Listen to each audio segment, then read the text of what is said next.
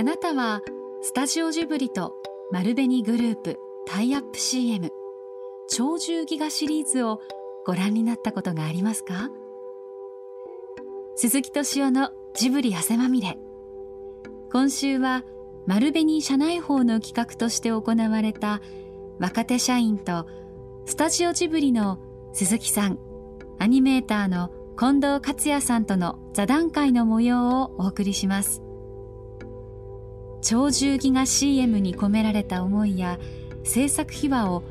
ジブリファンでもある若手社員の神野よしみさん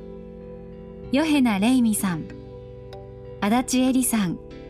木村時夫さんが伺います司会はフリーライターの柳橋寛さんですいやあの活躍が何とかしてくれると思ったんですよ。まああの初めてじゃないんですよ。そのなんていうか、少女ギガをアニメ運動っていう話は、はい、もうあの高畑さんと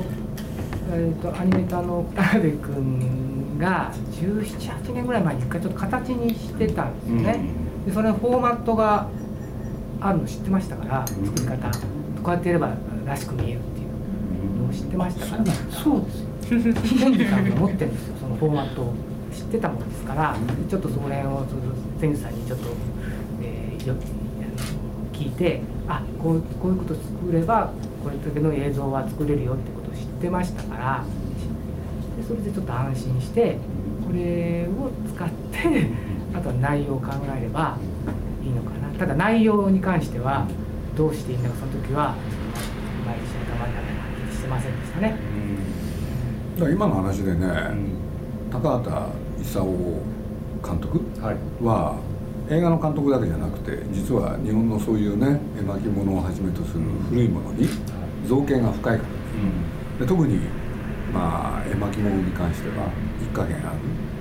で彼がね、まあ、ある時に高畑さんがね「12世紀のアニメーション」っていう本を、はい、あの表したんですけれど、うん、それでその時にね、まあ、バンダイナゴン絵巻をはじめいろいろ絵巻を扱ったね本を書いたことがあるんですよ。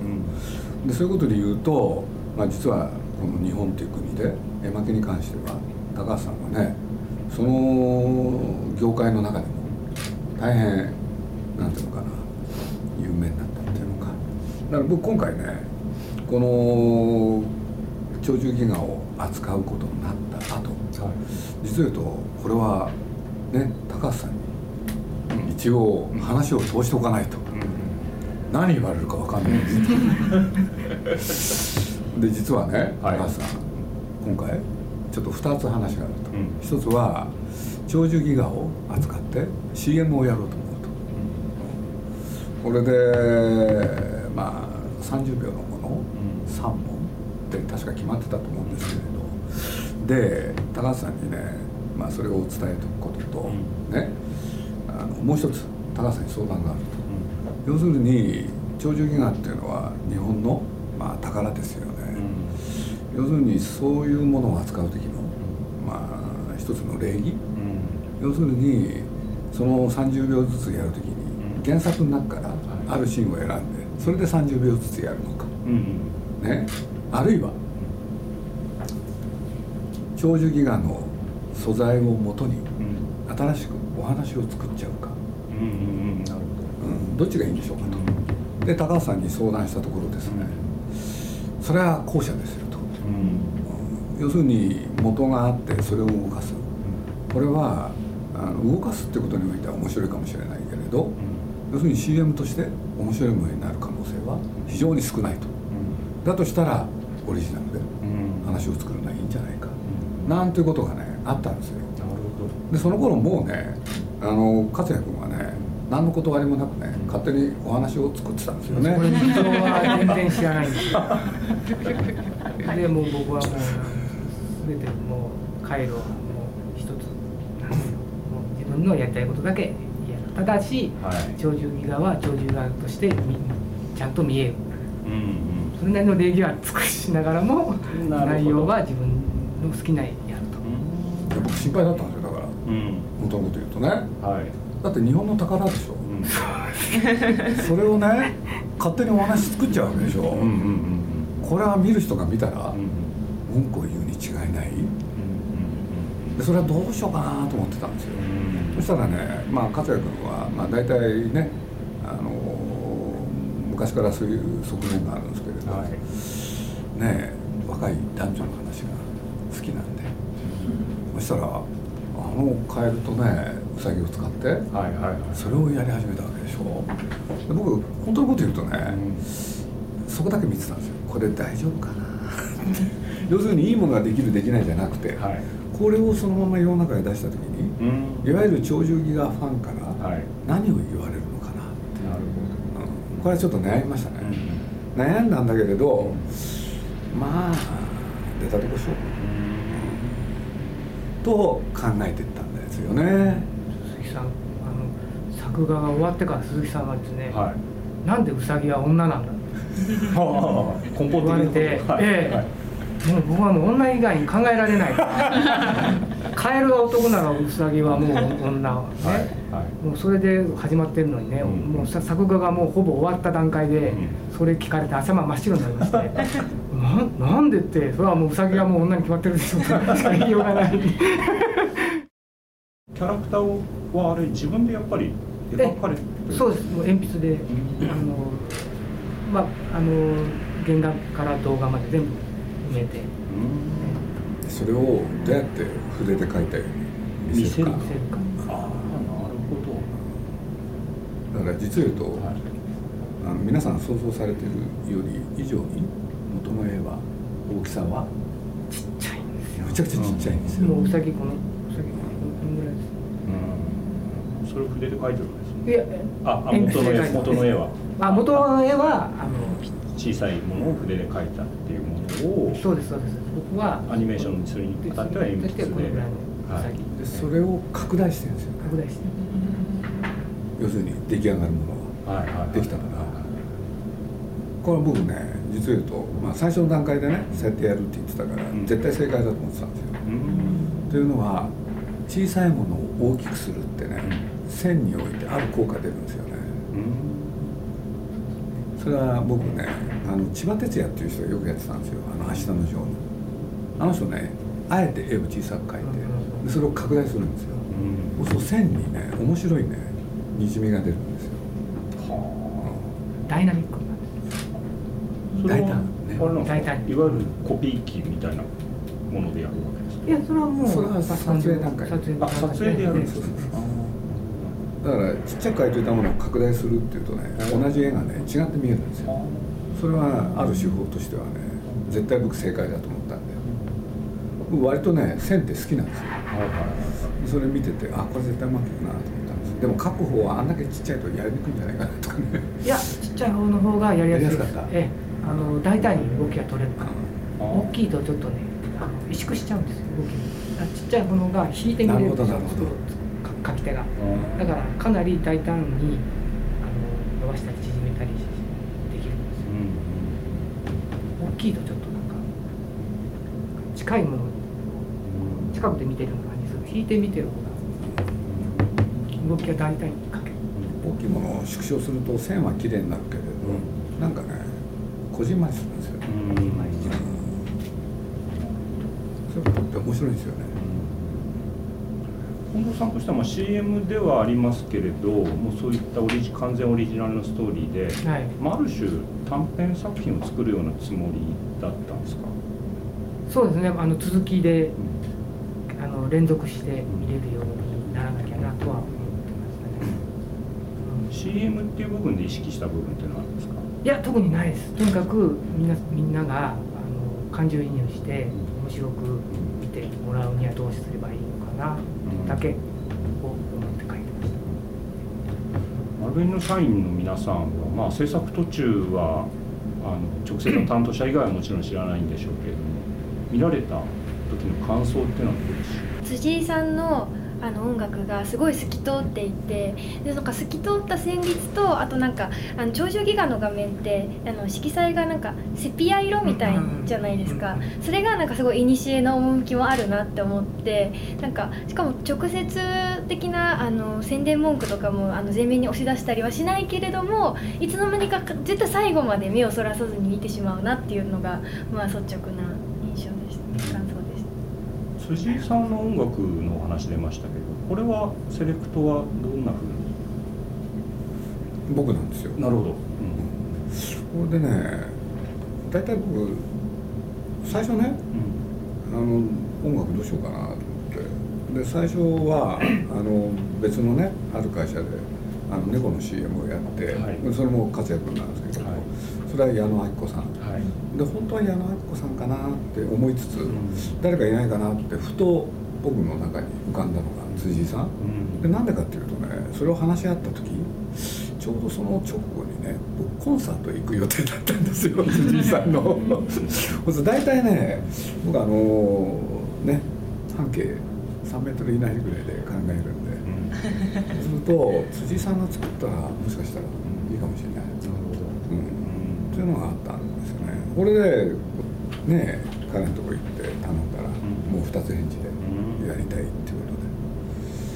あの何しろ辻井さんって目が悪いでしょ。そうするとね何しろ映像を見ないで作る、うん、そうですよね。そしたらねいろんな偶然重なったんですよ。でどういうことかって言ったらあの辻井さんのお母様っていうのがいらっしゃって実は長寿ギガの大ファン。それでちょうどね京都で長寿ギガ展をやっててそれを見に行こうと思ってたのかな、うん、そんな時にも当たったりしてね、うん、だからまあ当然そのマネージングはお母さんがやってらっしゃったんで、この話が持ってた時、はい、まあジブリってこともあったけれど長寿ギガだってことを彼女はすごい気に入って、なるほど、だからね実際の音楽作りもね何しろお母さんがね映像の内容をね言葉で伝える、分かんないですよね、でそのねイメージで曲を作る。その曲調がそれぞれ違うわけですよね。そうです。第3弾の方は少し違う雰囲気。あの辻さんっていうとね、はい、どっちかっていうと本当は得意なのが、はい、あの第3弾の音楽、は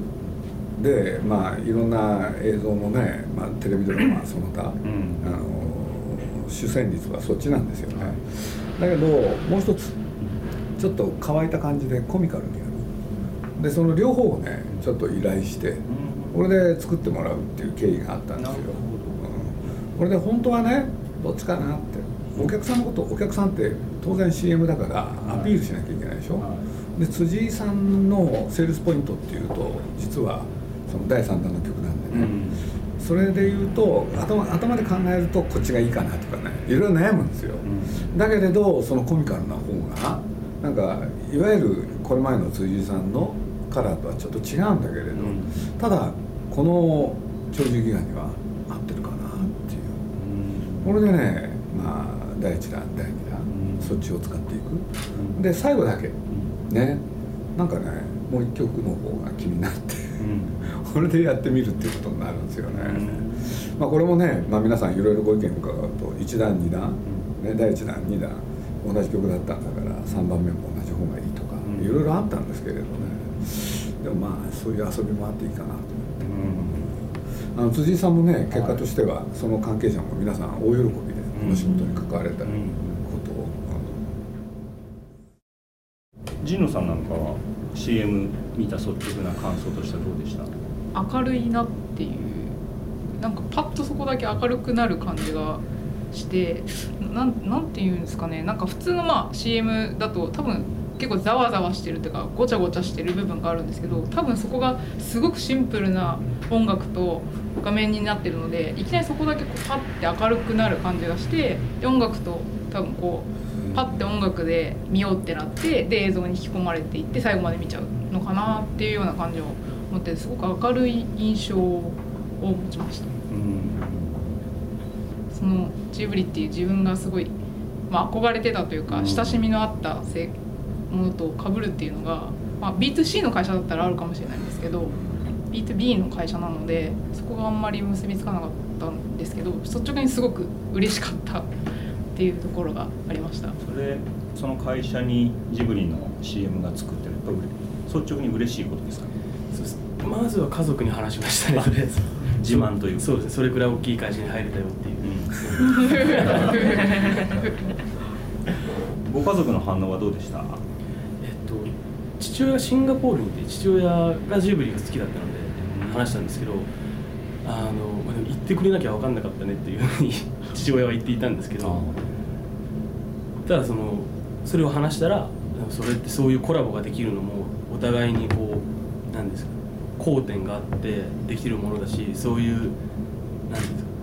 ごい人生を語りたがる父親なんでそういう交点をいろいろ作れるようなことをしなさいってよくわからない説明なんですけどそんな話でした。他に皆さんこう周りご家族とか友達とかの反応こんな声あったよっていうのがあったら。フランスとかあのジブリすごい好きっていう子とかはあれすごい良かったねっていうのは来てましたねやっぱり。海外でも放映されてるわけですよね海外でも。放映というかまあ見られるわけですよね、はい、そういうバージョンがあったんですからね。海外バージョンがあるわけですよね。すごいですねやっぱり影響力が。やっぱりだけど原作の力も大きいですよね。そうですね、うん、鳥獣戯画って。いう、うん。で最終的にその鳥獣戯画を動かす本格的に動かすっていう、まあ、鈴木さんの夢がこれで叶ってたということで出来上がったもの音楽も含めたトータルで見て鈴木さんとしては。いやもう大満足ですよね、うん、あのね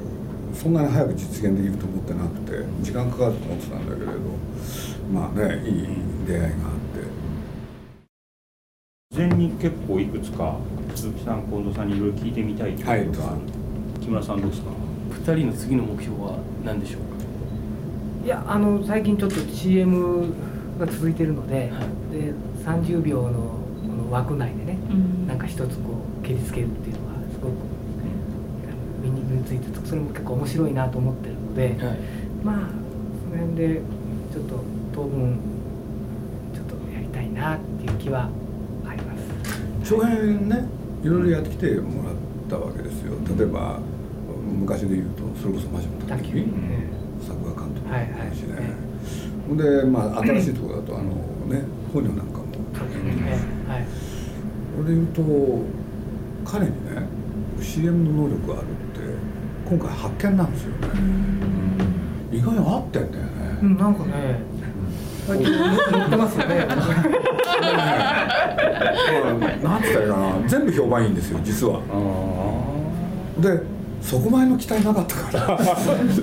だってそういうの分かんないじゃないですかやってみなきゃ。そうですね。でまあ最初のそのコニャナなんかで言うとねそれこそ高畑さんがすごい褒めて。ああそうね、うん、ありがたいですけどね、うん、らしいです。これで今の長寿ギガの完成時にはね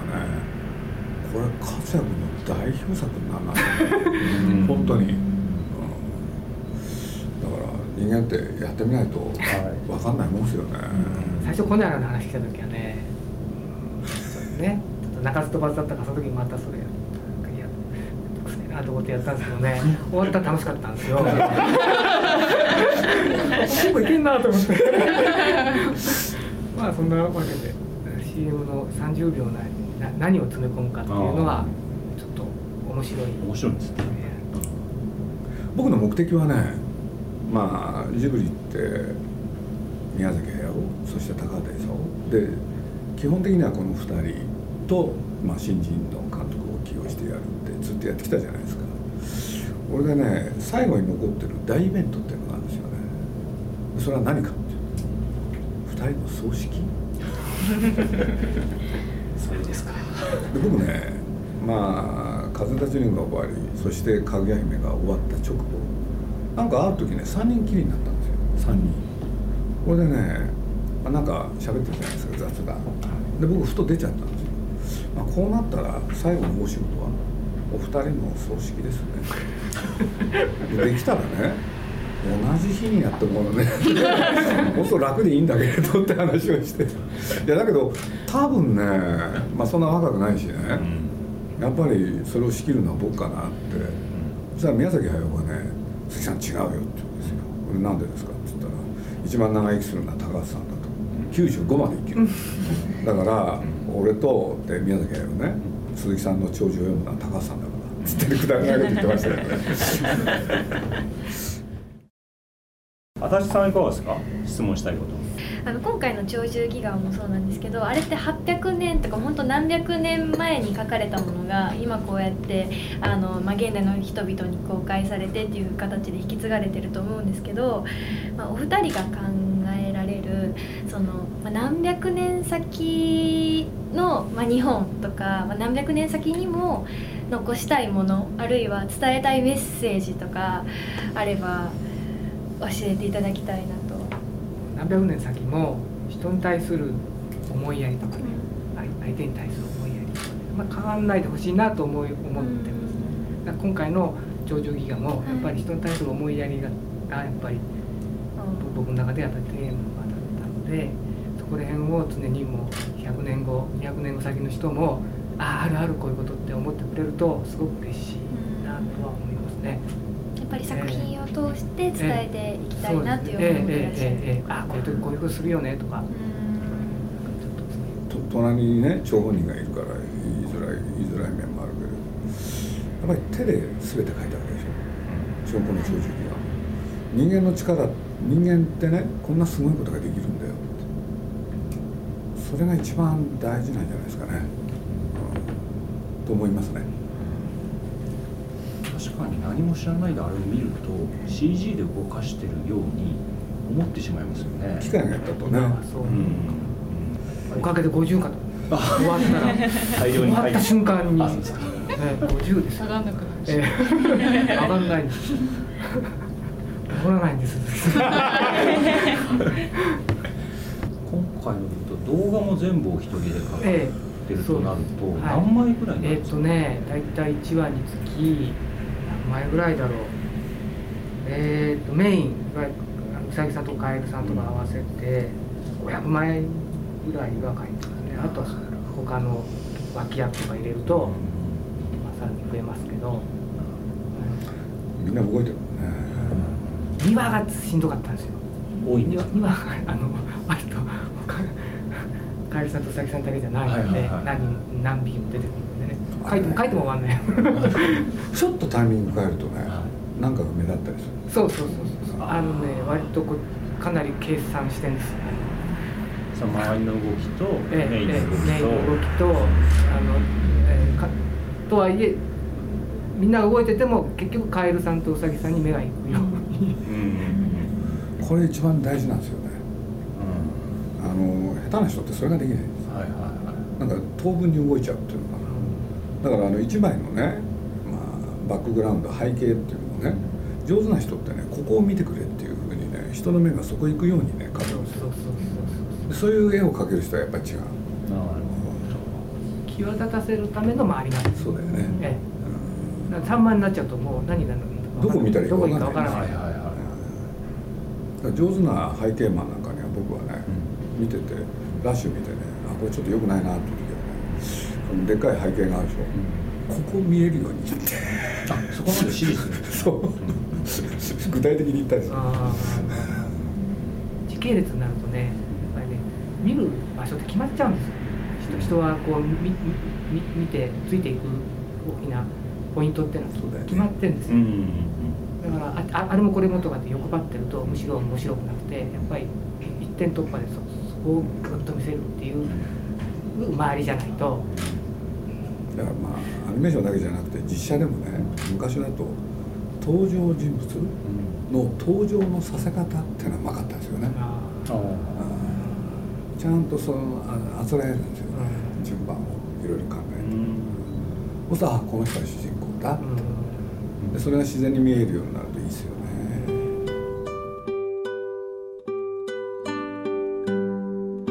社員と鈴木さん。アニメーターの近藤克也さんとの座談会いかがだったでしょうか？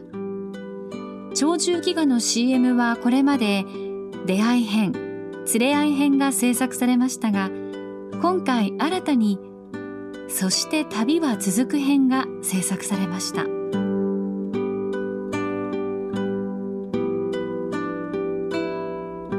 鈴木敏夫のジブリ汗まみれ。この番組はウォルト・ディズニー・スタジオ・ジャパン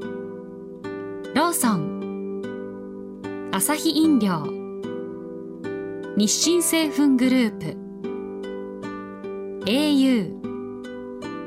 ブルボンの提供でお送りしました。